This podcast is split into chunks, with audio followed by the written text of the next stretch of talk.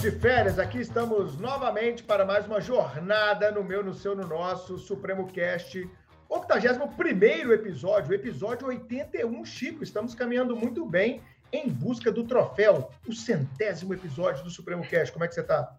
Bom dia, boa tarde, boa noite, boa madrugada, ouvintes do Supremo Cast. Bruno, Carol, é preciso admitir que a violência doméstica contra a mulher ainda é endêmica no Brasil e se apresenta como um dos grandes desafios do século XXI, embora nem sempre concordemos com a forma de combatê-la. É isso aí. Carol, tudo jóia? Oi, Bruno. Oi, Chiquinho. Gente, a gente pa parece que a gente ficou assim uma eternidade sem gravar Supremo Cast, porque eu tava com tanta saudade de vocês, os nossos ouvintes. Eu também. Bom, depois de alguns dias de férias, né, o Supremo Cast retorna com muita saudade e muito contente com o episódio de número 81. E para recomeçar com informação e muito aprendizado, o tema deste programa é de urgente e necessária discussão: a violência contra a mulher. Essa conduta criminosa e repugnante acontece, infelizmente, desde os primórdios da humanidade. Apenas para se ter uma ideia, de acordo com os dados divulgados pelo Ministério da Mulher, da Família e dos Direitos Humanos, o Brasil registrou em 2020 105.821 denúncias de violência contra a mulher. Apesar de ainda precisarmos evoluir em termos de consciência, respeito e empatia, não podemos desconsiderar também os avanços que já aconteceram né, em nossa sociedade. Um deles, bastante emblemático, completou seus 15 anos no dia 7 de agosto desse ano, a Lei Maria da Penha. E outras novidades legislativas protetivas surgiram também ao longo dos anos, como o feminicídio em 2015, o crime de stalking em 2021, que apesar de não ter especificamente a violência contra a mulher como pano de fundo, a gente sabe que tem maior incidência nesse âmbito, né, no âmbito feminino e também no âmbito infantil, e mais recentemente o programa de cooperação Sinal Vermelho, o crime de violência psicológica contra a mulher e a lei de combate à violência política contra a mulher. E diante de todo esse cenário preocupante de números crescentes de violência e com tantas novidades do legislativo, é preciso entender o que podemos fazer para acabar de uma vez por todas com essa conduta que tanto fere mulheres por todo o país. Como podemos minimizar o número de mulheres que entre aspas, caem da escada todos os dias. O que é preciso fazer para tomar as medidas protetivas ainda mais efetivas. E para responder a todas essas angústias, é preciso perpassar por vários aspectos imprescindíveis. E para nos explicar tudo sobre esse assunto tão importante, o Supremo Cast convidou duas mulheres admiráveis e que entendem tudo sobre o tema. Bruno, conta para a gente quem são elas. É isso aí. Eu chamo aqui para nossa roda de bate-papo desse tema tão importante a Maria Brochado, que é professora da UFMG, da Faculdade de Direito, mestre, doutora, pós-doutora, que está por dentro de todas as novidades nesse cenário triste da violência doméstica, e também uma amiga nossa, conteudista de sempre aqui do Supremo, a Larissa Mascote, que é delegada Olá. de Polícia Civil aqui em Minas Gerais, especializada no combate à violência doméstica. Primeiro a Maria, depois a Larissa, sejam bem-vindas. Obrigada, querido Bruno, sempre nos prestigiando muito. É um prazer estar com vocês aqui. obrigada, Bruno. Aí, obrigada, Francisco. Obrigada, Carol. Uma honra estar aqui com vocês, com a doutora Maria, que é uma pessoa que eu admiro muito. É, vamos discutir esse tema que é tão importante. É isso aí. Carol, para a gente começar esse bate-papo, eu acho importante a gente já situar os nossos alunos a respeito de duas novas leis.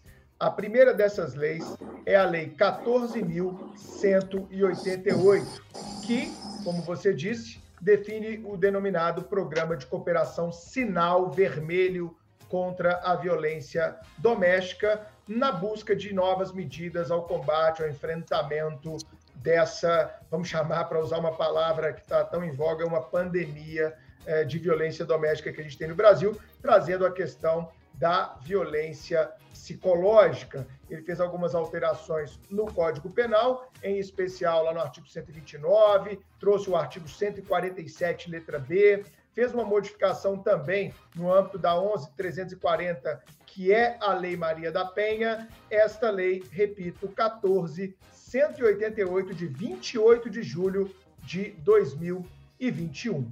E também uma nova lei nesse cenário de combate à violência contra a mulher foi a Lei 14.192, de 4 de agosto de 2021. Essa lei trouxe também uma novidade, que é a violência política contra a mulher, seja a mulher candidata, seja a mulher que efetivamente já exerce um mandato político. Carol, nesse sentido, vamos já provocar as nossas convidadas. Maria, eu sei que você escreveu um artigo num jornal de grande circulação em todo o Brasil sobre essa novidade trazida pela 14188. Em linhas gerais, Maria, o que você pode apresentar para os nossos ouvintes do cenário trazido por essa violência psicológica, a gente pode chamar assim? É sim, né? Essa que foi é, a expressão, né, tecnicamente adotada pela lei, inclusive o tipo está assim descrito. E eu acho que é um avanço, professor Bruno, é, no sentido simbólico, né? Porque uhum. é claro que criminalizar condutas, né, como ridicularizar uma mulher, qualquer pessoa, no caso a mulher, é, é, é algo que né, passa pela ideia de que, olha, o direito está levando isso a sério, vamos levar o direito a sério, né, diria do outro. Uhum.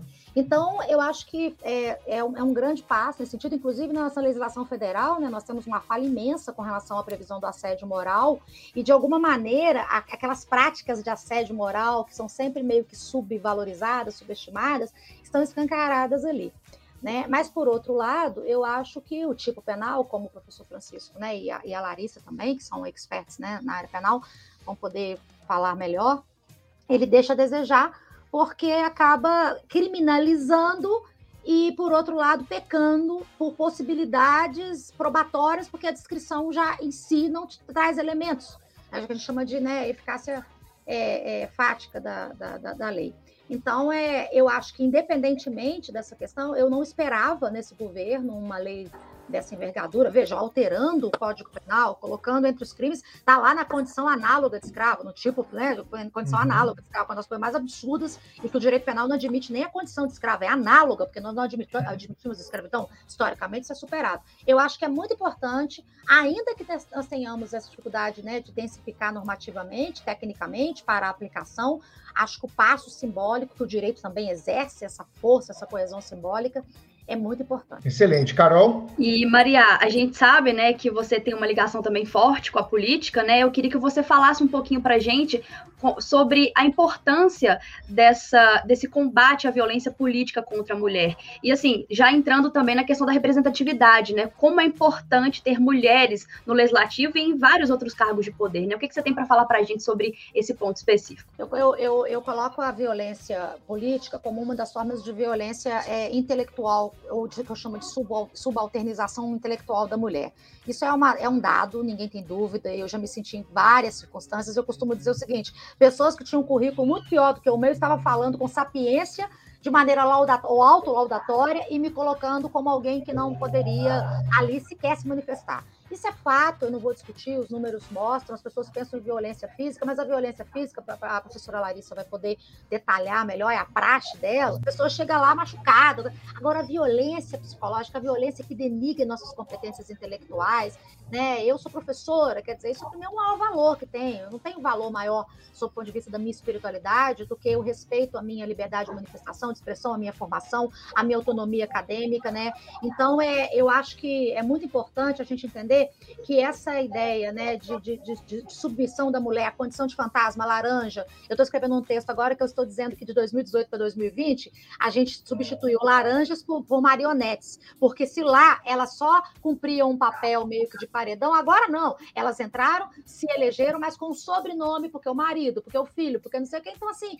as próprias mulheres têm que se libertar desse fardo, sabe? De não se sentir à vontade, não se sentir à altura. Exercer atividade política é exercício de gestão pública. Gestão pública tem que ser de qualidade. Se a mulher tem competências para tal, ela tem que ir lá e tem que ir para o páreo e tem que ocupar esses espaços. Não digo, inclusive, agente, ao, no conceito de agente público em sentido estrito, não, mas em sentido amplo. Nós temos aí magistradas, né? temos aqui uma delegada, tantas mulheres que fazem bonito, por que então no, no político né, eleitoral a gente tem restrições? As mulheres têm que se libertar disso. Tem um projeto na Faculdade de Direito que chama Sufragistas Protagonistas e cujo propósito é dialogar justamente esse segundo movimento sufragista. Porque se no primeiro momento, no movimento sufragista, eu queria votar, agora eu quero ser votada. É um outro, um passo de volta. Então, é, acho que é isso, Carol, que eu teria para dizer inicialmente. Excelente. Mariá, que teve meu voto nas últimas eleições aqui. Eu também. Né? Infelizmente, Maria é, não conseguiu ser eleita, mas espero que você continue perseverando, porque a gente precisa de mulheres é, que, no, que nos representem, por que não, né? A mulher não representa só mulher, mulher representa toda a sociedade com uma sensibilidade única que só a mulher tem. Chiquinho, para Larissa.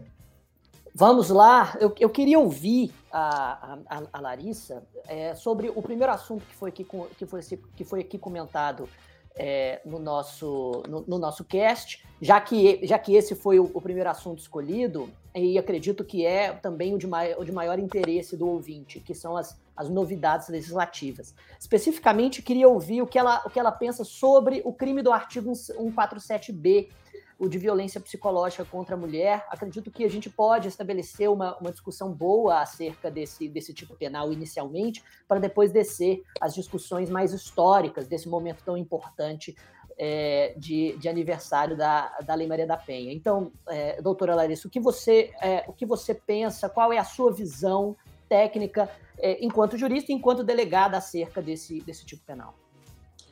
é, esse tipo penal ele veio né, para tipificar o, a conduta de violência psicológica contra a mulher, é, que seria é, causar dano emocional é, à mulher é, em decorrência de uma ameaça, de um constrangimento, de uma limitação do direito de ir e vir, é, de uma ridicularização. E esse tipo penal ele vem sendo muito festejado, né, inclusive por nós mulheres, porque era um, o crime de violência, é, na verdade, a violência psicológica, ela não era prevista no ordenamento jurídico pátrio. Então, nós tínhamos é, uma, uma corrente que entendia que essa conduta ela poderia ser tipificada como crime de lesão corporal, mas é, na prática isso era muito difícil de acontecer. Né? Eu, eu confesso que eu nunca vi isso acontecer na prática da delegacia de polícia. Então, é, ele vem para tipificar essa conduta é, e para dar mais guarida à violência, é, à mulher que é vítima de violência. Bacana. Eu, e eu, eu concordo plenamente que a violência é, psicológica e emocional contra a mulher é, com certeza, uma das formas de violência doméstica. A própria Lei Maria da Penha diz isso expressamente nas formas de violência contidas no, no, no artigo 7 E eu acredito também que nossos órgãos encarregados da, da persecução penal têm algum papel no, no combate a esse tipo de agressão. É, é, entretanto, enquanto penalista, eu tenho certeza que, que muitos dos alunos e ouvintes estão esperando essa, essa minha posição, porque eu já, já fiz pública em várias ocasiões. Eu acho que o, o crime do artigo 147b ele tem boas intenções, mas ele possui dois possui duas, duas questões que, que são de, de difícil defesa. Primeiro é justamente a utilização de um direito penal simbólico. E por mais que um, um direito penal é, tenha algum papel nesse, nesse mecanismo comunicacional no, no que tange ao, ao, combate a determinadas práticas nefastas, essa, o, o, direito penal tem que ser utilizado nesse contexto junto com o substrato empírico da criminologia, que deve orientar a política criminal de forma eficaz a, combater, a, a, a positivar normas incriminadoras que podem verdadeiramente combater determinadas condutas. O artigo 147b parece ser puramente simbólico, no, no sentido de que ele criminaliza determinadas, é, é, com, determinados comportamentos que ou já estavam criminalizados em outros tipos penais, ou que são de difícil demonstração probatória, de maneira que parece realmente só uma bandeira política fincada no, no, no, no direito penal. E quando o direito penal é utilizado para esse tipo de, de, de comunicação, todas as críticas que normalmente se faz aos processos de criminalização, processos estes que quase sempre também são excludentes, também são de rotulação, também servem para neutralizar aquelas pessoas que não se adequam às, às, às relações de produção e consumo, é jogado para o tapete e adota-se uma, uma postura positivista de ambos os lados do, do espectro político. Agora, a segunda, o, segundo, a segunda crítica ao artigo 147b é é a mais pesada de todas, é que muitas vezes, ao se adotar esse direito penal é, é, mais simbólico e mais voltado a, de, a determinados combates políticos, se passa por cima de princípios constitucionais que são centenários. Por exemplo, o próprio princípio da legalidade. Todo mundo lembra do aspecto da anterioridade quando vai falar do princípio da legalidade. E ninguém quer que a lei penal retroage em desfavor do réu.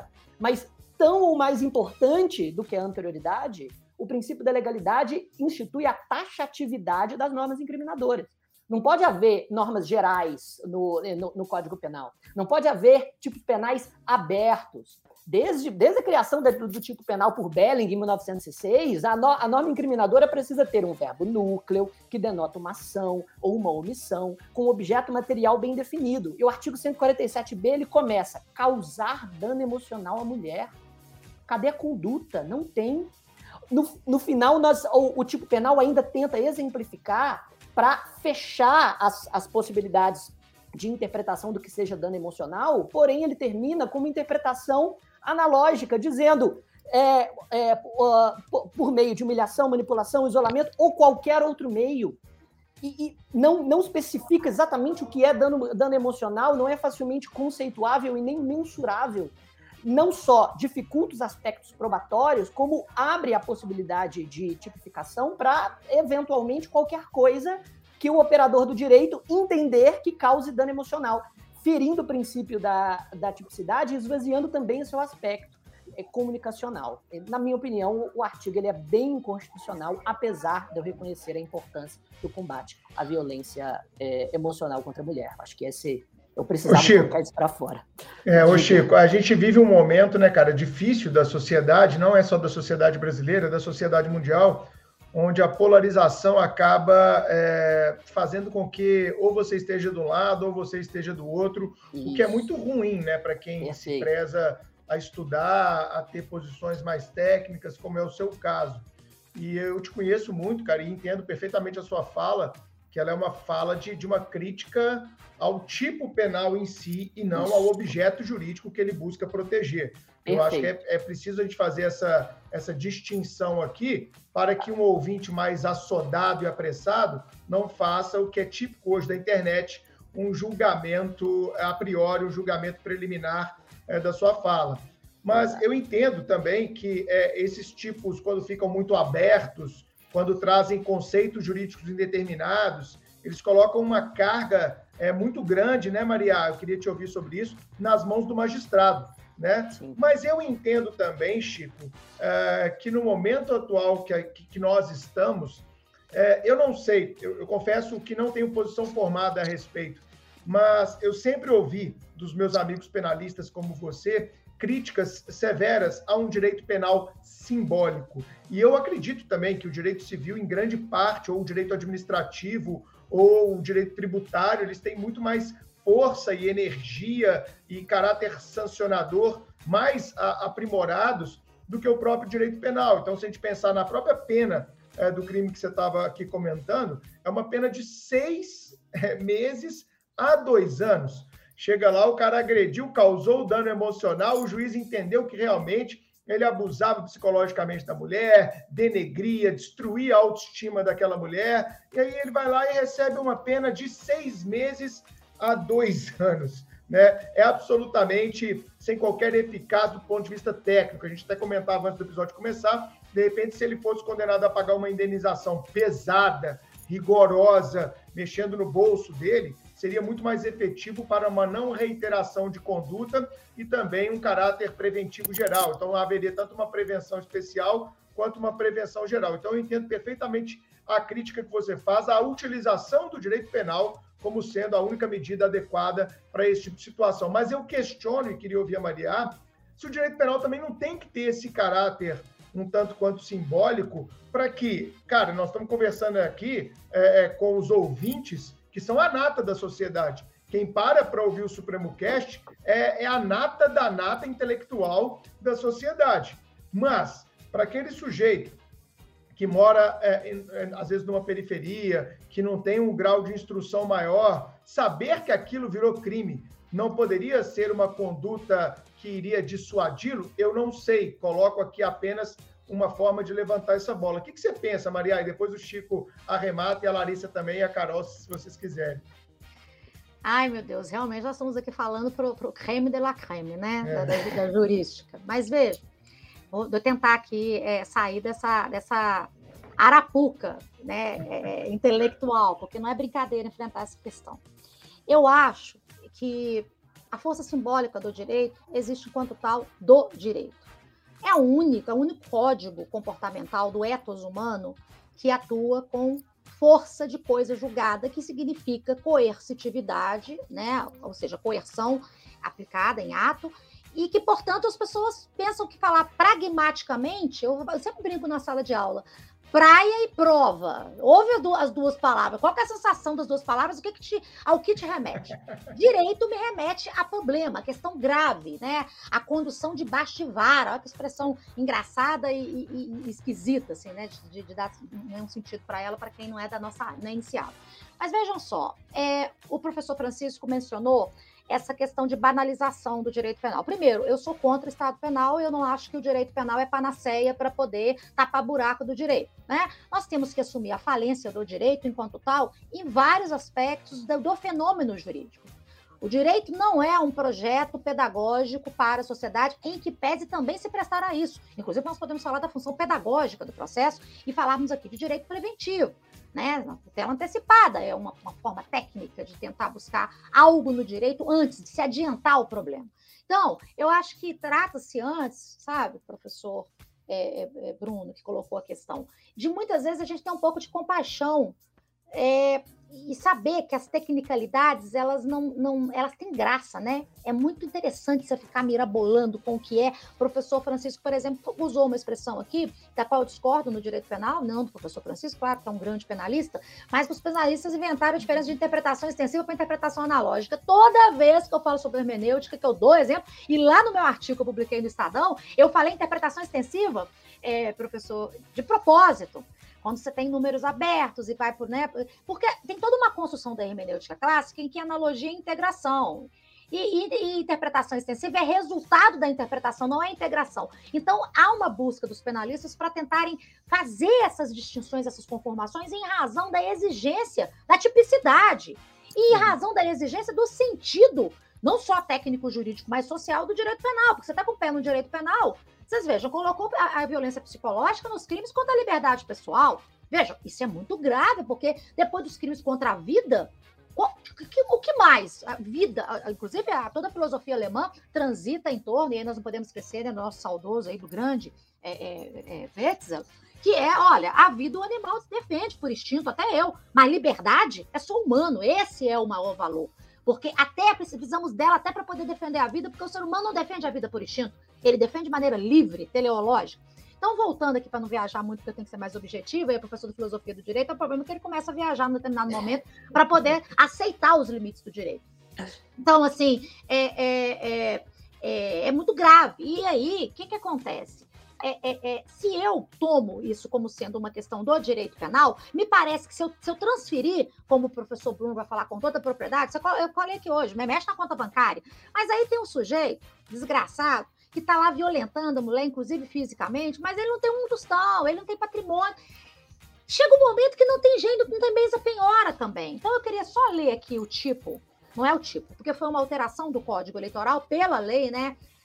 Agora recentemente promulgada, que é a 1492, que prevê uma alteração do Código Eleitoral e que está previsto assim, né, lá o artigo 323. É considerado, né, um ilícito grave, divulgar na propaganda eleitoral durante o período de campanha fatos que sabem verídicos em relação a partidos ou a candidatos e capazes e capazes de exercer influência perante o eleitorado. Matou a previsão, não importa se ela é crime, se ela é ilícito, que não chega nesse nível de gravidade. Matou, porque a questão probatória passa a ser o drama para o direito. Então a gente não pode também expectar né, que nós vamos levar para a seara jurídica questões que ser resolvidas, porque não são. O direito é uma técnica de atuação. Como diz o Terção Ferra Júnior, o direito é tecnologia. Então, não, não, não, tra não, tragamos para os nossos muros, como diria o Miguel Reale falando de Kelsey. Kelsey, quando se falou da bandeira do, do normativismo, estava todo mundo querendo o direito na cidadela, cercado por todos os lados, todo mundo querendo pular os seus muros para chamar para si o seu objeto. Peraí, nós fazemos a psicologia, nós fazemos a economia, nós fazemos a politologia, politologia teologia? Peraí, é direito.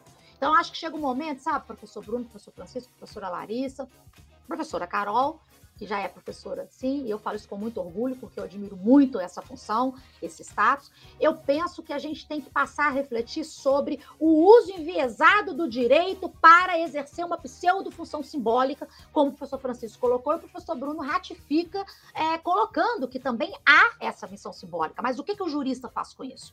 Qual que é a carga de responsabilidade? Qual que é a carga do Ministério Público nessa história toda? Qual que é o ônus que eu tenho? Então, eu dizia para alunos meus, quando eu estava formando aqui na, na desembargadora Edésio Fernandes, a última turma de magistrados, eles lá, Maria, e o ativismo, e como é que eu tenho que fazer? Como é que eu... Calma! Calma! Você não vai ser o padre da cidade, você não é a divindade encarnada para poder dar jeito nos rumos da vida da humanidade. Psicólogo Calma. da cidade, né, Mariel? Psicólogo, não é psicólogo da cidade. Não é, porque o psicólogo vai falar para poder. Ou o psiquiatra vai me medicar, me medicar, o psicólogo vai vir com toda a tese. O padre vai mandar eu rezar 10 Ave Marias, e o juiz vai ter que falar assim: ó, eu prendo, eu não prendo, eu tiro. Né? Vejam, é muito grave a nossa posição. E ela é, é, única em termos de código comportamental. Então, calma lá, não é só o direito penal, não. É especialmente ele, porque ele grita ele coloca as vísceras da, da, impotência do direito na mesa por causa, principalmente, da questão probatória. É o fenômeno jurídico tal. Excelente. E aí, Carol, se você me permite, eu queria passar já direto a bola para a Larissa, porque como a gente, a Maria colocou muito bem, é, a Larissa, ela tá ali no calor dos fatos, né, Maria? Mais do que eu, você, a Carol, o Chico, a Larissa tá ali no atendimento daquela mulher que veio conduzida ali pela PM como vítima ou que voluntariamente compareceu à delegacia de proteção à mulher. E eu tenho certeza, e isso está acontecendo pelo Brasil inteiro, a Larissa pode confirmar ou não, que está inclusive havendo um treinamento específico, né, Larissa, é, para que as, aquelas que atendem as vítimas de violência doméstica possam saber lidar com aquela mulher numa condição, vamos colocar assim, de máxima vulnerabilidade naquele instante. Larissa, você faz esse papel mesmo quando você faz o atendimento? Tem um quê de, de, de psicóloga? Tem que ter um, um, treinamento especial? Como é que você lida com essa situação no dia a dia, já que tem vários anos que você, que você trabalha na proteção da, da, da, da mulher no âmbito da Polícia Judiciária? A Lei Maria da Penha, ela realmente ela prevê que é, essa vítima é, de violência doméstica e familiar, ela seja atendida por profissionais capacitados né? Então, nós é, recebemos um treinamento mais humanizado para poder proporcionar a essa mulher que está em condição, que está em situação de vulnerabilidade, um acolhimento é, à sua situação. Então, é, todos os profissionais da delegacia especializada, é, nós, nós passamos por cursos, é, por seminários, é, eventos né, da, da Cadepol, é, que aperfeiçoam o nosso atendimento. Inclusive, eu fiz um é, mês passado um curso é, de violência doméstica e familiar, onde são abordados todos os aspectos jurídicos, aspectos práticos de atendimento, e isso, inclusive, atendendo né, própria legislação né, da Lei Maria da Penha, que prevê que esse, é, que esse atendimento seja feito por profissionais capacitados, que proporcionem uma escuta qualificada e preferencialmente do sexo feminino. Então, é, e, e, várias outras disposições da Lei Maria da Penha que também são atendidas, é, como, por exemplo, não permitir o contato direto do agressor com a vítima enquanto eles estão ali naquele ambiente policial. É, por isso que é muito comum que a gente é, veja a, a, polícia militar chegando em duas viaturas, uma viatura para o autor, outra viatura para a vítima. Eles chegam lá, já dão é, de cara com cartaz na delegacia, na porta da delegacia, com esse dispositivo da Lei Maria da Penha, é, falando que eles não podem ter contato direto. Então, a vítima vai passar para ser ouvida, a gente já retira o autor, já coloca na cela, se for o caso. Então, sempre procurando atender as disposições da lei. Excelente. É, Carol?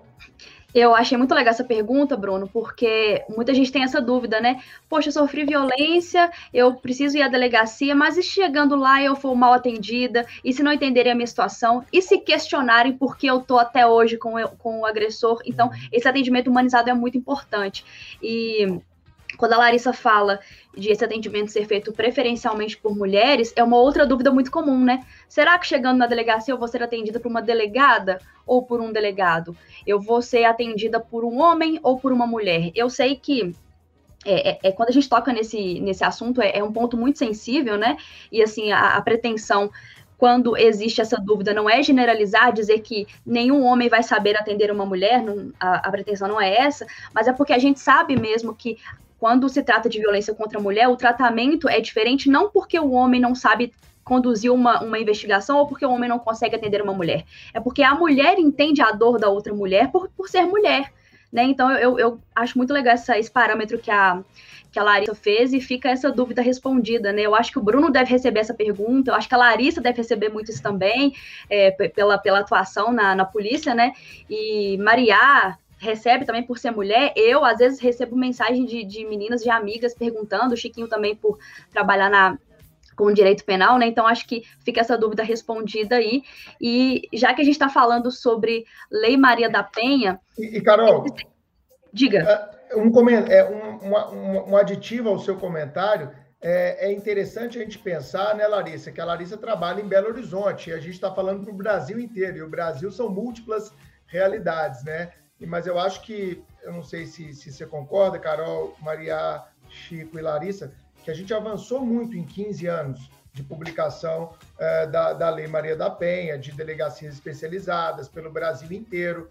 Então, o que a Larissa falou é que, preferencialmente, esse atendimento será feito por mulheres, mas a gente sabe a dificuldade efetiva que existe nas polícias civis do Brasil inteiro, mas é o que ela falou, preferencialmente vai ser feito e a gente espera, né, Larissa, que agora também eh, as mulheres, nas últimas duas décadas, se despertaram para as carreiras policiais Hoje a gente sempre fala isso aqui no Supremo Cast, né, Chico? Tem muito mais mulher no Supremo estudando para delegado, para delegada, é, para investigador, para escrivão. Tem mais mulher hoje estudando para a carreira policial do que homens. Pelo menos essa é a realidade do nosso curso Isso. do Supremo. Então, acho que ao longo do tempo, né, Larissa, essa realidade que você vivencia hoje em Belo Horizonte, a gente espera que ela seja vivenciada também nos interiores, nos rincões do Brasil e nos demais estados, né, Carol? Só dando essa, essa pitadinha aí, te interrompendo, peço desculpa. Não, é exatamente isso, e, e, é interessante você falar isso, Bruno, porque o público do Supremo realmente é composto por maioria mulher, né? E é, e é muito legal. Então, assim, mulheres, continuem estudando para os cargos dos seus sonhos. A gente precisa de vocês nesses cargos de poder, tá? Precisamos de nós em cargos de poder. Mas já que a gente está falando sobre a Lei Maria da Penha, tem vários aspectos importantes para a gente abordar, né? Como o ciclo da violência, quais são os tipos de violência. A Maria comentou que a violência física é aquela que machuca, que deixa marcas, mas existe a violência psicológica, como esse tema que a gente está tratando aqui, existe, existe a violência patrimonial, de pegar os documentos, esconder, não deixar a mulher ter contato com a família, não ter contato com, com amigos. Então, acho que é importante a gente falar sobre esses tipos de violência. E eu, eu queria direcionar uma pergunta para Larissa que é com relação às estatísticas. Larissa, nessa sua atuação como delegado, o que, que você tem visto sobre estatísticas? E aí a gente fala desses números e depois eu já te pergunto sobre esse ciclo de violência, como ele funciona, como o agressor se comporta e por que é tão difícil romper esse ciclo, né? Um outro assunto importante para a gente tratar também. Carol, é o importante a gente falar em relação às estatísticas que é, nesses 15 anos da, da Lei Maria da Penha, os números de criminalidade de gênero diminuíram muito pouco. É, a, no, nesse período da pandemia, a gente notou uma diminuição dos números de boletins de ocorrência nesse período. Isso é não só no Brasil, como em Minas Gerais. No Brasil, a gente teve uma diminuição em torno de 7% dos registros de boletim de ocorrência é, e em Minas Gerais a gente também notou a diminuição de, desses registros de violência doméstica e familiar. É, em contrapartida, nós tivemos um aumento dos pedidos de medida protetiva. Isso é bem interessante, né? Como que as mulheres estão se sentindo é, em mais situação de risco, né? Em maior risco, mas estão registrando menos boletins de ocorrência. E também a gente nota um aumento dos acionamentos da Polícia Militar, né? Do 190 isso é perceptível no nosso plantão policial. Nós notamos que o plantão está cada dia mais cheio de ocorrências, com mais conduzidos, é, porém, a gente tem notado essa subnotificação nesse período da pandemia. É, o, em Minas Gerais, a gente teve uma, uma certa estabilidade dos números de feminicídios do ano de 2019 para o ano de 2020. É, a gente teve uma certa estabilidade aí, passou de 144 para 150 o número de feminicídios. É, e no Brasil também a gente teve uma variação muito pequena de 0,7% para mais. Então, que, o que indica uma certa estabilidade também dos números de feminicídios. É, mas uhum. é importante a gente salientar que, que nesse período né, da pandemia provocada pelo, pelo Covid-19, as mulheres elas têm ficado é, mais reclusas né, dentro dos seus próprios lares, têm ficado mais isoladas socialmente, têm evitado sair de casa para respeitar né, as, as normas. Então, é, é, isso prejudica né, esse, esse, a gente mensurar o número real da violência, porque as vítimas acabam é, também ficando mais em contato com o agressor, acabam estando mais coagidas, com mais medo de denunciar. Inclusive, saiu um estudo nos Estados Unidos é, sobre isso, que, que, concluiu que nesse período da pandemia, as vítimas elas têm se reportado às unidades de saúde apenas nos estágios finais da violência. É, então, realmente, as vítimas têm demorado mais para buscar esse auxílio junto ao aparato estatal. É, é. E, e essa questão da pandemia realmente é um ponto importante, porque o número de, de boletins registrados não quer dizer que as mulheres estão sofrendo menos violência, né? Pelo contrário, talvez estejam sofrendo mais, porque elas estão em contato direto com o agressor em casa o dia todo. E como é que ela liga para a polícia? É. Como ela liga para alguém para pedir ajuda e o agressor ali do lado, né? E mais, né, Carol? E mais, é, a gente não pode esquecer, eu sei que a Maria é muito sensível a essa temática, né, Maria? As questões sociais também envoltas na pandemia. A gente está uhum. com um recorde no Brasil de desemprego, quase 15 milhões de pessoas desempregadas. Né? A gente teve várias empresas que quebraram, várias atividades que ficaram aí com um ano inteiro prejudicadas, e isso em todas as classes sociais, de A a E, porque não vamos também achar que violência doméstica é algo só é, pertencente às classes C, D e E. Ela está presente, presente bastante também, né, Larissa, nas classes A e B. E por que, que eu, eu toco nesse ponto, Maria? Porque é óbvio que numa situação em que há mais desemprego, em que há mais miséria no país, saiu um estudo nas semanas é, que se passaram que o consumo das famílias brasileiras está o menor, menor consumo das famílias brasileiras desde 2005. As famílias brasileiras estão com menos é, é, é recursos financeiros para consumir, quase 15 milhões de desempregados, uma inflação que está muito acima do teto a inflação está batendo 8,9 nos últimos 12 meses. E olha que a inflação é medida com vários cálculos econômicos, que não é o real. Quem faz supermercado, né? Como todos nós aqui fazemos, é qualquer comprinha de mercado hoje, você para, eu sempre que eu saio do mercado, eu falo, cara, eu tenho uma condição de vida boa. Imagina quem é mais pobre, como é que tá comprando comida, cara? Tá tudo muito caro. E por que, que eu digo isso num cenário de violência doméstica? Porque dá para a gente fazer uma associação, sim, as pessoas, às vezes, nesse cenário de maior drama social e econômico, elas têm uma tendência a suportar mais até uma violência doméstica. Porque existe também essa questão que o Chico bem colocou é, nas preliminares que nós estávamos tratando aqui do episódio, da composição, né, Chico? Da renda familiar. É aquela velha, aquele velho paradigma que a Larissa já deve ter ouvido muito na delegacia. É ruim com ele, pior sem ele, né? Essa é uma realidade da qual a gente não pode fugir. O que você pensa disso, Maria? Professor Bruno, só me faz pergunta assim, né? Eu, eu preciso voltar assim, né? Tentar lá ir, ir no Beabá e tentar melhorar. Vamos lá. Olha, professor, você sabe que essa questão que você falou do supermercado é uma coisa tão óbvia para mim. Eu nunca parei no posto de gasolina, gente, eu paguei quase sete reais o litro de gasolina. A minha remuneração como professora continua exatamente a mesma. Congelado. Então, é assim, é, é, o que eu compro hoje no supermercado certamente eu comprava o dobro. É, tá, tá, impossível, você põe no ponto. E aí eu fico pensando que a, a, a gente ainda pode se dar o benefício da dúvida, e eu não queria ser provocada assim, mas o professor Bruno me provocou, então levanta a bola, não deixo de cortar.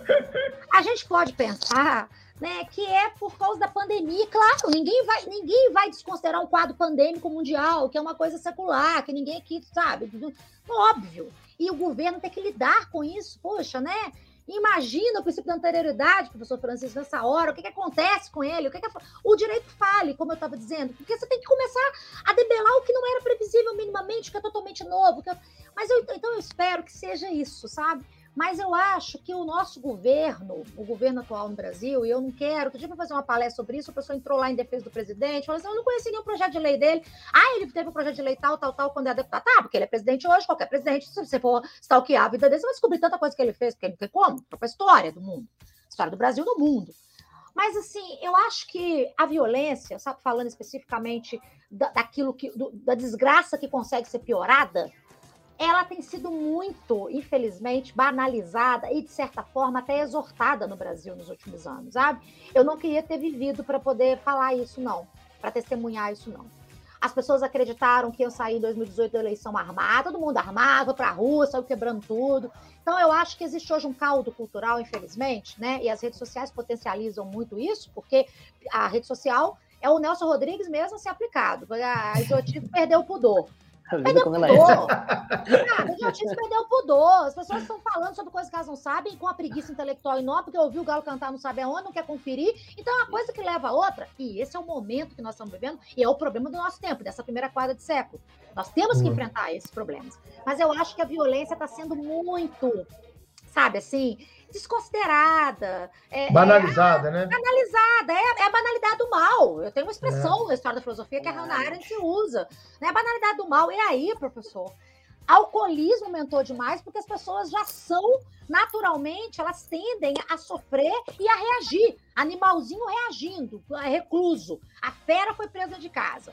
Né? As pessoas se alcoolizam, porque é uma forma que nós temos né, de válvula de escape. Uhum. começa a misturar, inclusive, medicamento com bebida alcoólica, porque passou a ter dificuldade de ter acesso à receita, de sair para comprar. Tudo isso potencializa a nossa própria é, incapacidade de lidar, lidar com os dramas humanos. Agora, quando você tem uma estrutura de poder séria, simbólica, representativa, como é a presidência da República, um presidente da República que o tempo inteiro ou subestima condições humanas, né? Ou, ou né, virar para a pessoa e falar assim: ah, você vai tomar o remédio que vai matar as baratas na sua cabeça. Peraí. Eu posso falar isso no boteco, conversando com meus amigos, mas presidente da República, não. Eu não posso falar isso aprendendo na sala de aula, eu não posso falar isso aqui. Imagina um presidente da República, excelentíssimo senhor, presidente da República Federativa do Brasil. Então a coisa chegou num ponto que ou muda em 2022 é. ou muda. É isso, meu amigo, concordo plenamente com você. A simbologia é, das lideranças ela é muito importante, né? E, e eu também sinto essa banalização é, da violência, sabe? E eu, eu, sou, sou é, um ferrenho é, combatente dessa banalização. Eu sempre brinco com o Chico, né? A galera acha que todo mundo que é policial, né, Larissa? É um grande amante da violência. Eu acho que é exatamente o contrário, sabe?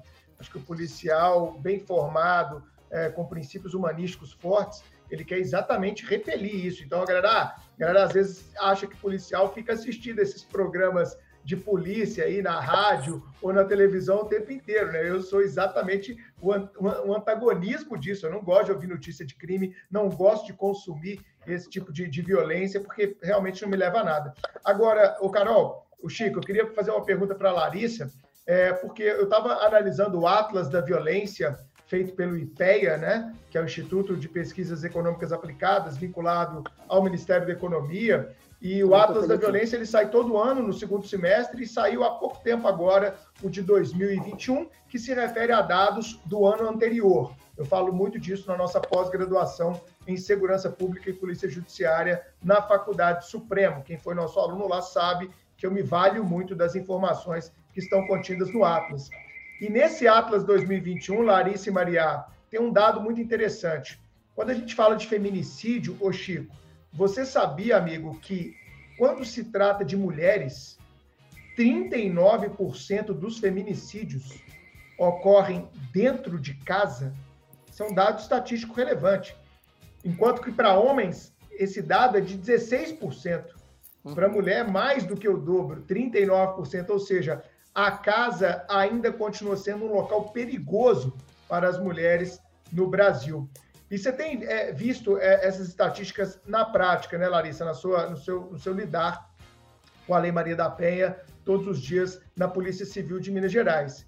Eu queria fazer uma pergunta nesse sentido, porque sempre que há um certo antagonismo, né, Chico, a Maria da Penha, é, a gente tem aquilo que a Carol falou, ah, apanha, mas está lá com ele. É, o amor é, tem, é, o ódio e o amor andam de mãos dadas. Como é que tem sido a experiência nesse sentido? Você tem, você tem visto ao longo dos anos as mulheres é, mais conscientes, Larissa, é, da necessidade de rompimento desses vínculos de violência? Eu acho que elas estão mais conscientes, acredito que esse assunto tem sido mais abordado, tem, né, a gente vê esse, esse, essa temática né, da violência de gênero sendo abordada é, praticamente todos os dias na televisão, né, nas redes sociais. Acredito que tenha, é, que, que, a gente está vivendo um processo evolutivo com relação ao tema. É, porém, acho que isso, que essa situação ainda tem muito a evoluir, a questão da, da própria violência psicológica. Eu acho que tem muitas mulheres que não admitem e não enxergam que elas estão no relacionamento abusivo, não enxergam a, a violência psicológica como, é, como ela está tipificada hoje né, no Código Penal. É, então, acho que as, muitas mulheres ainda naturalizam atos de violência, acham que estão sendo é, mais amadas, que aqueles ciúmes do parceiro é, é, é uma demonstração de amor, de afeto. Então, acho que, que ainda nós temos muito a evoluir com relação a essa conscientização. Excelente. Ô, Chico, para você, estamos hum. evoluindo também enquanto homens, cara, ou não? não, com, certeza. Aliás, é, é interessante essa a, a, sua pergunta, a sua colocação, é, justamente porque eu, eu sinto que eu hoje tenho uma visão sobre o tema completamente diferente do que eu tinha há pouco, há pouco mais de, de meia década atrás. E isso porque nós somos contaminados culturalmente é, de forma quase, quase imperceptível, justamente por uma, por uma cultura que, que diz né, que, que determinadas, determinadas práticas abusivas e violentas e até uh, emocionalmente predatórias no campo do, do, do, relacionamento é normal, e pelo contrário, ou, ou é até desejável que o homem seja desse ou daquela forma. E a desconstrução disso é muito difícil, sob o ponto de vista de até da, da visão que, que o homem é levado a ter do gênero masculino. E, e, é por isso que todas essas conversas são extremamente importantes. E é por isso também que a gente não pode o tempo inteiro antagonizar é, um, uma ou outra parte a priori, justamente porque precisamos discutir enquanto sociedade quais são as, as, as formas mais eficazes de combate à, à, violência doméstica, o que passa necessariamente por um debate que é multidisciplinar. E aqui, para corroborar o que a doutora é, Larissa nos, nos falou no, na, na, sua primeira fala, justamente a, o, o próprio IPEA, o Instituto de Pesquisa Econômica Aplicada, soltou alguns anos atrás, mas a Lei Maria da Penha já tinha mais de uma década, uma pesquisa que diz exatamente o que a doutora eh, Larissa afirmou, né? Que lemos só a, a, um trechinho da conclusão, aqui a, a, pesquisadora, né? A pesquisa é assinada pela Cíntia Liara Engel, que a temática da violência, sem dúvida, ganhou visibilidade e possibilidade de punição dos, dos agressores, o que é um avanço enorme, mas a violência em si parece não ter diminuído na, nas, nas, últimas décadas. E, e o, o, Fórum Brasileiro de Segurança Pública mostra justamente que o número de feminicídios aumentou bastante durante a, a pandemia. Dentro desse contexto, eu, eu, tenho duas perguntas, uma direcionada ao Bruno e outra direcionada à, à doutora Larissa. A, ao Bruno, eu queria devolver a pergunta que ele me fez. Você acha, Bruno, que você tem, você tem mudado enquanto, enquanto seu entendimento daquilo que compõe o gênero masculino em toda essa é, em toda essa discussão. E minha pergunta para a doutora Larissa é com relação à eficácia das medidas protetivas de urgência dentro dessa realidade de combate à, à violência doméstica. Se elas, se elas realmente estão cumprindo o seu papel e, se não, o que seria necessário para que elas cumprissem o seu, o seu papel de desestímulo dessas atividades. Primeiro, eu queria ouvir o Bruno. Aí eu posso falar, o professor Bruno é um lorde, é uma alma evoluída, é um espírito que está lá nas alturas. E quando ele falou, eu sou delegado, eu sempre falei que ele é filósofo delegado, uma competência intelectual, de uma sensibilidade. Todos estamos, né, claro, o tempo todo evoluindo. Mas eu tenho que me adiantar, porque, enfim, eu sou fã dele, eu sou puxa-saco. Para! Que eu gosto. tá certo. Ô, Maria, mas isso que o Chico está falando, é realmente, eu tenho 43, né, então fui criado sobre aquela premissa, Maria, e você deve ter convivido com isso também, que a gente é mais ou menos contemporâneo e de idade, é, sem querer revelar a sua, é claro, você é muito mais nova do que eu, uh, mas sob aquela premissa de que no colégio, se alguém te chamasse de mulherzinha, saía na porrada. Isso. Né? Isso. Chamar de mulherzinha era, era uma adjetivação negativa, era xingamento. Seu mulherzinha, mulherzinha, e a porrada começava. Né? Ou também chamava de viado, de gay, de qualquer coisa desse tipo. Sim. Então a Sim. gente foi criado e educado é, sobre, esse, sobre esse paradigma. Então, na verdade, é como o Chico falou, é uma reconstrução e não é uma virada de chave aos amigões, os homens que estão me, me, ouvindo aí, que pensam assim. Não é, cara, assim, você vai ligar um botão e você vai parar Isso. de fazer piada disso, ou vai Nossa, parar de fazer piada daquilo, porque, meu amigo, você ficou 20, 30 anos, às vezes, ouvindo as mesmas piadas, se comportando da mesma forma. Então, não é do dia para a noite. Então, Chico, a minha resposta é: estou tentando, tá? Tenho muitas imperfeições ainda nesse sentido, mas já me policio muito mais do que eu me policiava antigamente, e mais do que policiamento, porque policiamento parece que é uma coisa mais objetiva, né? De que você não quer falar aquilo que você pensa, mas na verdade é me policio mentalmente, de tentar me reconstruir, é, de tentar observar. Eu acho que o poder de observação ele é fantástico. Às vezes eu tenho algumas professoras, né, como Elisa, Carol, minha filha, né, que falam, opa, esse comentário aí não foi legal. Eu falei, não, mas Veja, não era isso que eu queria dizer, mas às vezes ainda sai, viu, Chico? Eu confesso a minha imperfeição nesse sentido. Exato. E... É um trabalho, não, é um trabalho diário, concordo plenamente, complementando a sua fala, dando exemplos, que também é importante. Quando a gente, pelo menos eu, eu não sou tão velho assim, mas brincadeira, mas eu, eu pego, eu é, na minha adolescência ainda peguei uma época, não sei se com os adolescentes hoje é a mesma coisa, mas quando, come, quando a gente começa justamente né, a, época dos, dos, relacionamentos, né, a, a, se abrir né, para o campo, pro campo afetivo, né, em, em termos amorosos, há quase sempre o, o, incentivo no que diz respeito à construção da sua imagem enquanto, enquanto homem no grupo é de assumir determinadas posturas que reiteradamente negam a condição de pessoa às mulheres. A postura que você incentivar, pelo menos era na minha época, incentivado a, a, a adotar, é justamente uma, uma, uma postura predatória, uma postura mais, mais agressiva. E hoje eu, eu consigo perceber isso. Hoje eu consigo perceber que essa formação cultural, de certa maneira, é, é, contamina a, a, a, minha forma de observar os, os conflitos de gênero. E isso me permite, que nem você falou, diariamente buscar repensar, buscar me, me reconstruir de forma né, a, é a, a, me adequar. Principalmente aos... nós, né, Chico, que somos pais de uma nova geração. Eu e você, enquanto pais, Perfeito. se a gente não se observar, o conflito geracional ele se torna muito profundo é e você começa a ter um abismo é, na comunicação com o seu filho. Mas vamos passar para a Larissa, né? E aí, Por Larissa, as, as medidas aí estão tendo efetividade? Gente, eu gostei muito dos comentários de vocês a respeito da, dessa tomada de consciência, né? Que realmente não é uma chavinha, é algo que a gente tem que trabalhar, né? Com paciência. É, e eu acho que tudo começa através da educação, né? A, a, educação, como vocês falaram aí, dos filhos e também a educação na escola. E uma das principais vitórias que a gente teve nesse ano é, foi uma lei que, que, que recente, que colocou, né, incluiu é, a prevenção e combate à violência doméstica e familiar nos currículos da educação básica. Então, acho que isso foi uma, um avanço tão grande, né, a gente começar, porque eu acho que é através da educação que a gente tem é, a possibilidade de criar uma sociedade preparada é, para vivenciar a Lei Maria da Penha, porque hoje a gente tem uma lei muito boa, mas a gente não tem uma sociedade preparada para essa lei. Essa é a minha opinião. Perfeito. Ô, Larissa, e antes de você falar da efetividade, é muito bom lembrar, quem é pai e está nos ouvindo sabe disso, né? a Maria é mãe, ela sabe disso, é, filho nos educa muito. Então, se o filho é educado dessa maneira na escola e toma consciência disso, amanhã, se ele observa um episódio de violência doméstica em casa, ele fala: opa, peraí, isso aqui está errado.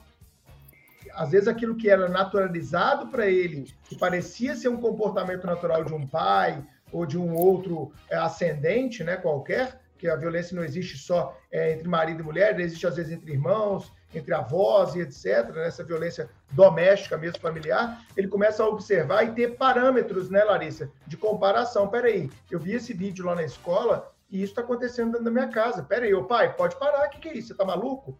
como é que eu não vou aceitar isso aqui não. Então, isso pode ser uma boa chave também é, na virada dessa educação que não é do sujeito, é da família. Mas fala de, das medidas aí que o Chico perguntou, dessa efetividade aí.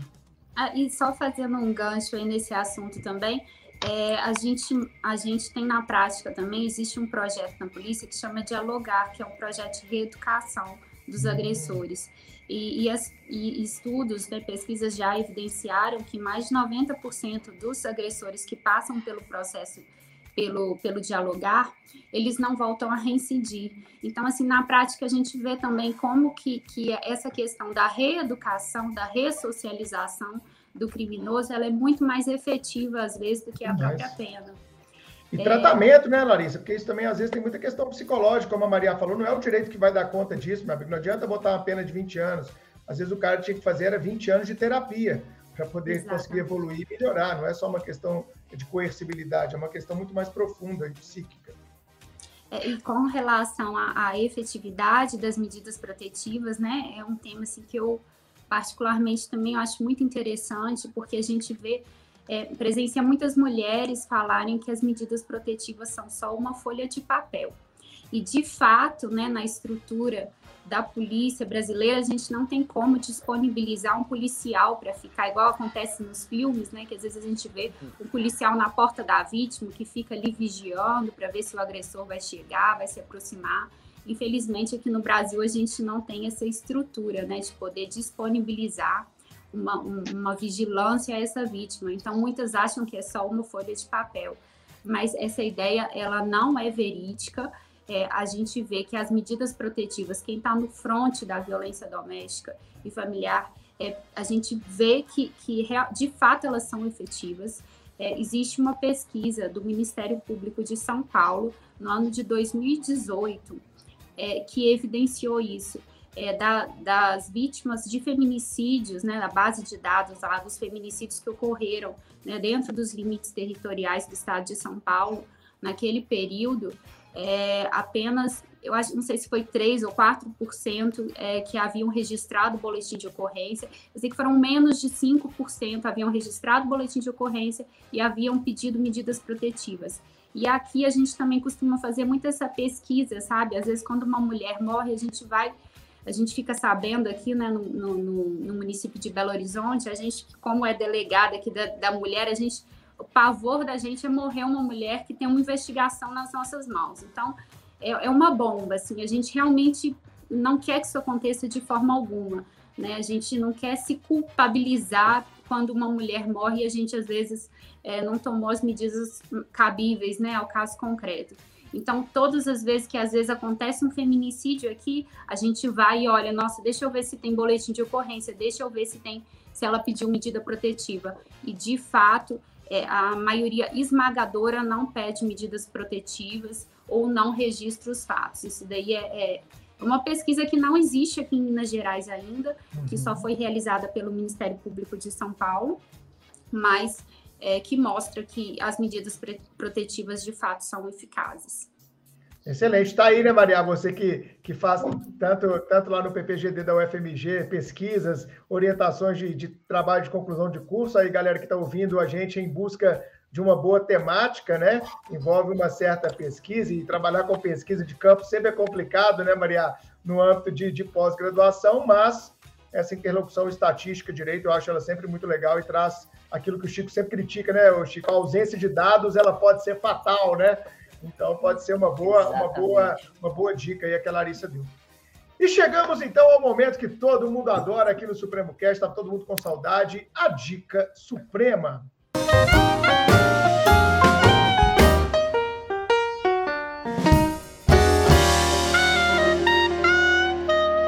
Chico, o que você trouxe para gente dica suprema dessa vez, amigão?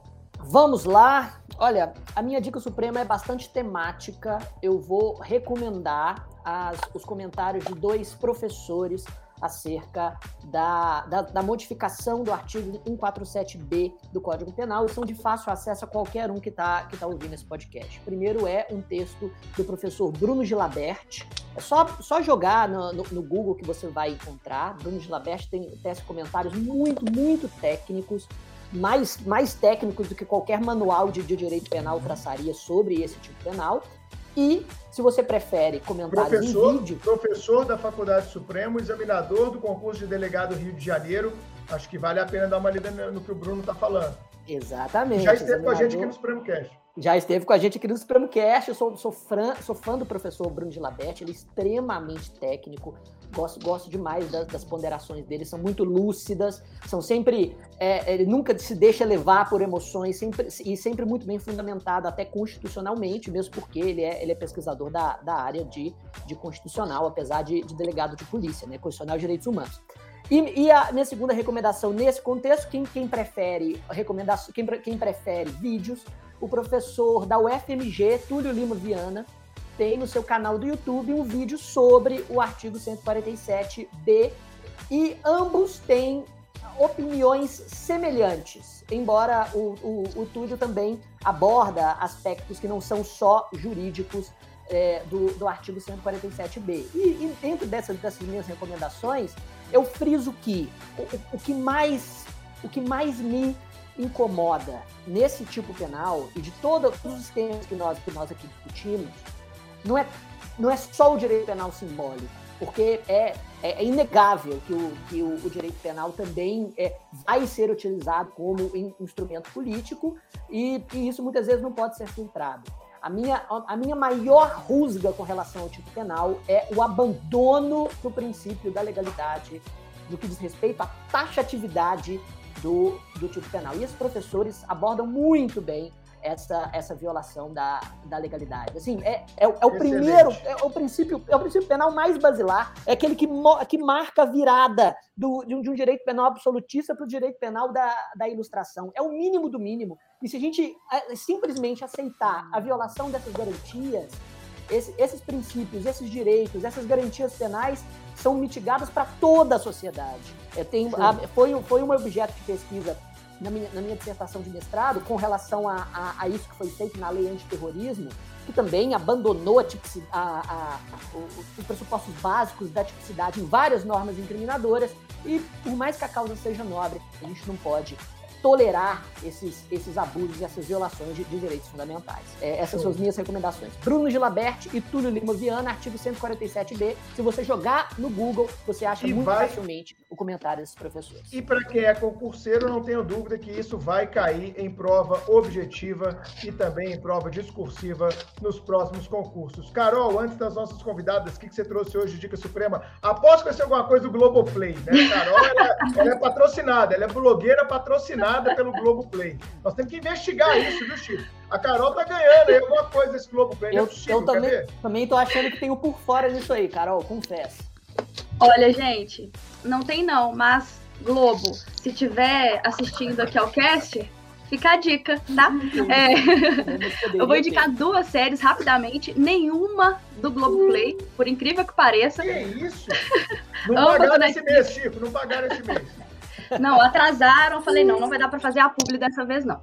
Mas antes de, de, dar as minhas dicas, eu quero reforçar essa dica do Chico sobre o vídeo do Túlio Viana, porque antes de a gente começar a gravar o cast, eu comentei com o Bruno que eu havia lido comentários sobre, sobre o artigo e foi justamente do Túlio. Então fica aí também a, a dica reforçada aí que o Dico deu. Bom, mas as duas séries que eu quero indicar, a primeira delas é Coisa Mais Linda. Eu acho que já até indiquei aqui uma vez. É do Netflix, é uma série muito bacana que fala sobre independência feminina, sobre a importância de ser mulher e de ajudar outras mulheres. É uma série muito, muito legal mesmo. Assim, é, tem uns episódios bem românticos no sentido não de, de amor mulher-homem, mulher-mulher, homem-homem, mas romântica no sentido de ser. É, é como, a série é como se ela te abraçasse, assim, sabe? E por ser mulher, eu adorei assistir e as atrizes são maravilhosas. É uma série muito bacana que fala sobre a importância da luta da mulher na nossa sociedade. Então fica aí a dica, coisa mais linda.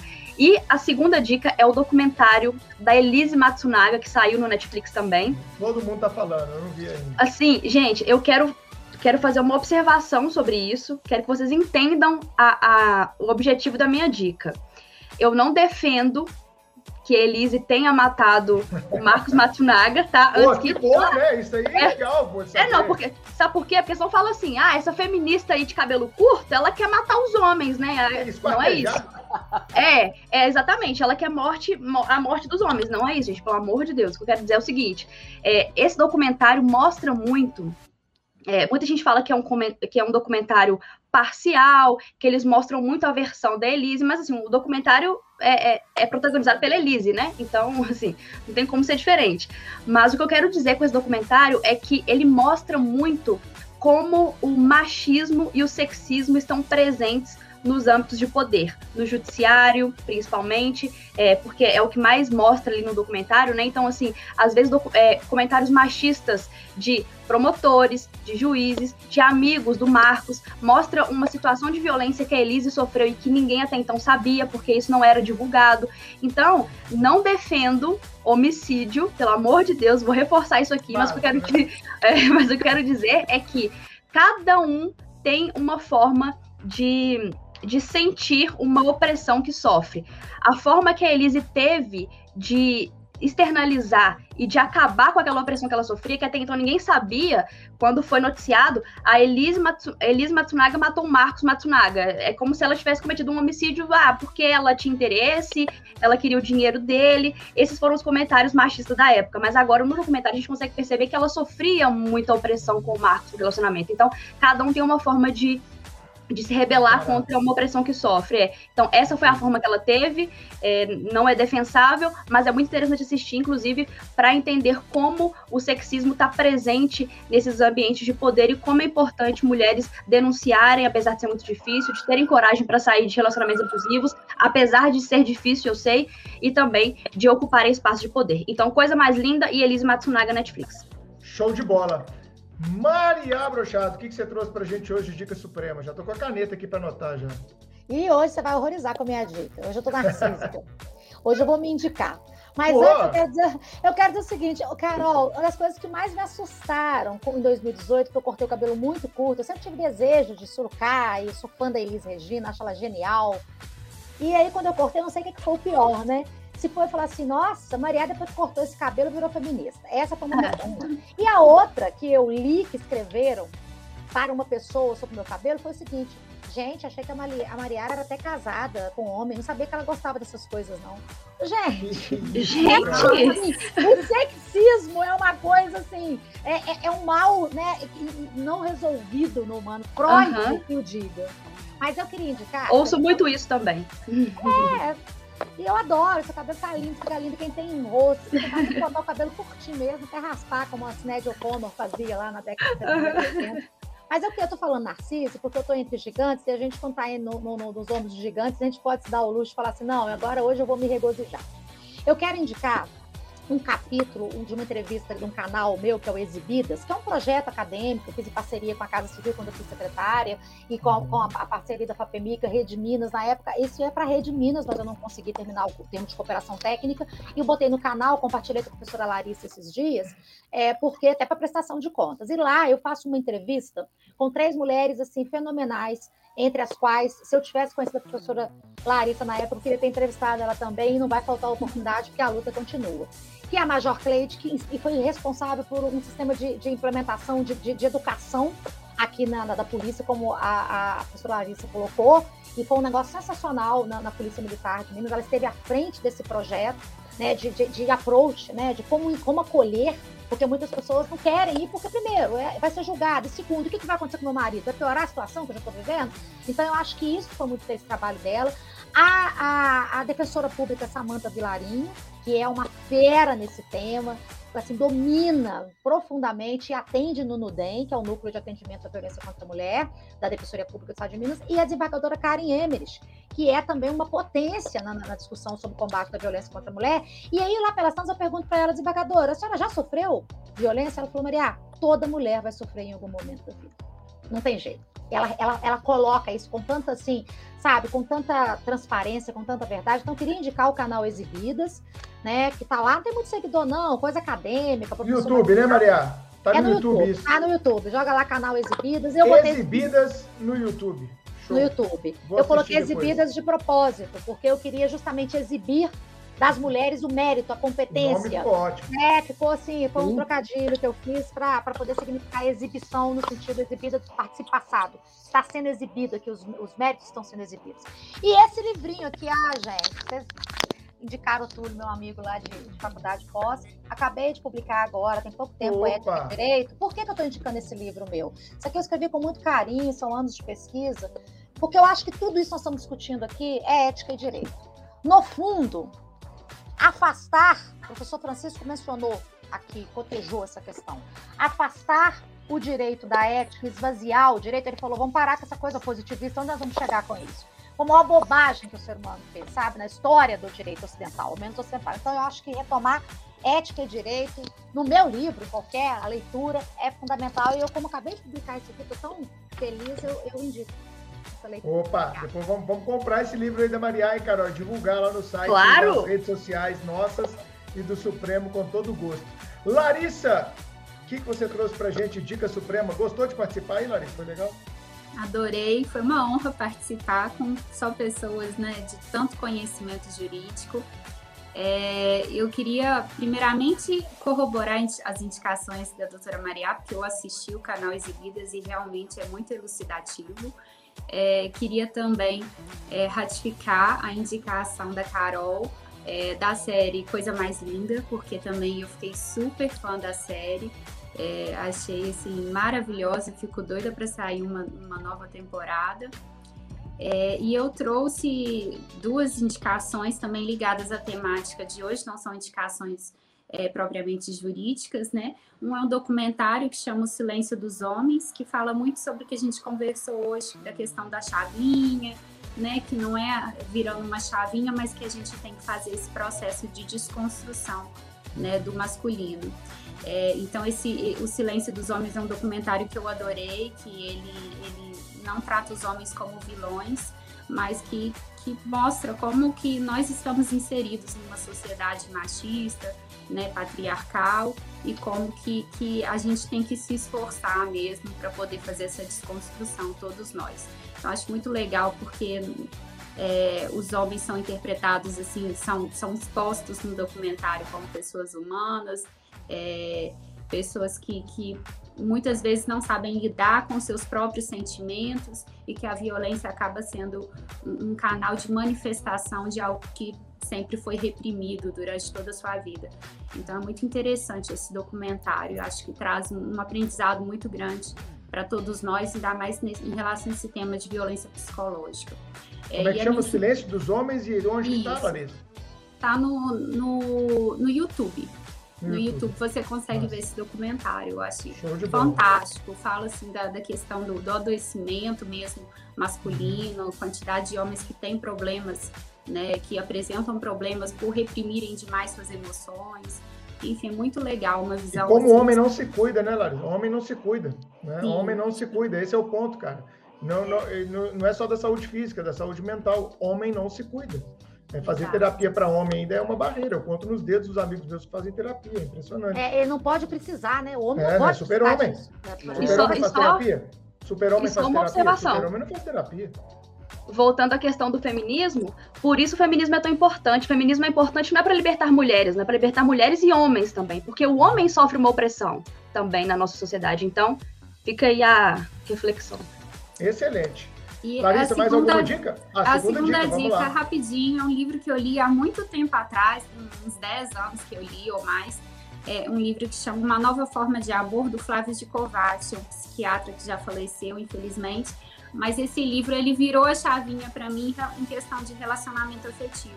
Então, assim, caso existam pessoas que estão nos ouvindo, né, que estão na dúvida se vivem um relacionamento abusivo, querem construir uma relação saudável, eu acho que esse livro é tão bacana porque ele traz é, justamente essa visão do Dicovati sobre um relacionamento que é saudável, que é construtivo, é, que é um, um, novo amor, né, baseado na admiração e no respeito. Então, esse livro assim mudou a minha, minha forma de me relacionar com outras pessoas, a visão que eu tenho dos relacionamentos, acho que foi um marco assim é, é, dessa questão é, afetiva, do que eu penso sobre o assunto. É, como que o relacionamento ele pode ser construído, inclusive, é, tendo como base a amizade. Então, é, uma outra indicação para as pessoas que estão nos ouvindo e estão interessadas na temática.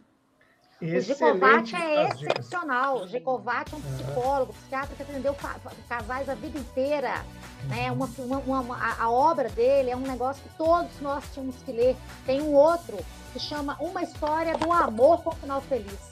Não é uma história de amor, é do amor que ele trata da questão do amor como cuidado como a Larissa colocou dessa outra obra. Ele é ele sensacional. Ele é sensacional. Ele fala, ele também já li um outro livro dele que ele fala sobre os homens ser o sexo frágil, não as mulheres, que também é interessantíssimo a visão que ele tem é, que realmente nós não, não somos nós mulheres que somos o sexo frágil, sim os homens. É interessantíssimo os estudos dele sobre o assunto. É, eu lembro quando ele tinha um programa na Bandeirantes de manhã. É, tô velho, Mariana. Eu no divã dos Gicovates. Ah, tá vendo?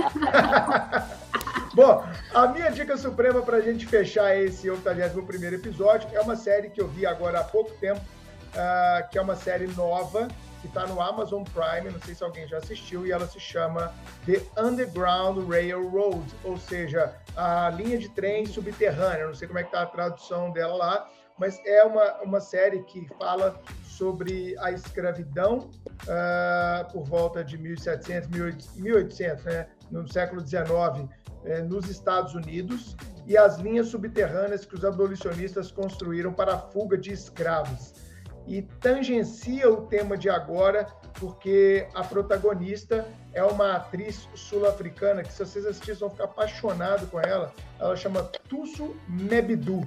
E ela dá um show de interpretação como uma escrava fugitiva. E é muito legal os dilemas que se coloca. E para quem está nessa vibe de reconstruir, de repensar, vale a, vale a pena pensar um pouco o que os negros já passaram aqui nesse chamado novo mundo para a gente parar e pensar um pouquinho mesmo se é necessário ou não se repensar a racismo cultural, a posição da mulher, a posição da mulher negra. Eu aprendi bastante com essa série. Ela deixa, deixa é aquelas séries, Carol, você fica até meio sem ar às vezes é, em alguns episódios. E a série rápida, 10 episódios apenas, é uma série que você mata relativamente rápido. Eu queria agradecer a Larissa Mascote, a Maria Brochado, o Chico, a Carol por mais um episódio do Supremo Cast e espero que em breve a gente possa estar junto novamente com temáticas relevantes como a de hoje. Chico, Carol. É isso, agradeço também a, a presença de todos, principalmente das nossas duas convidadas. E acredito que o Supremo Cast voltou como uma das pautas mais importantes de toda a sua história. Carol?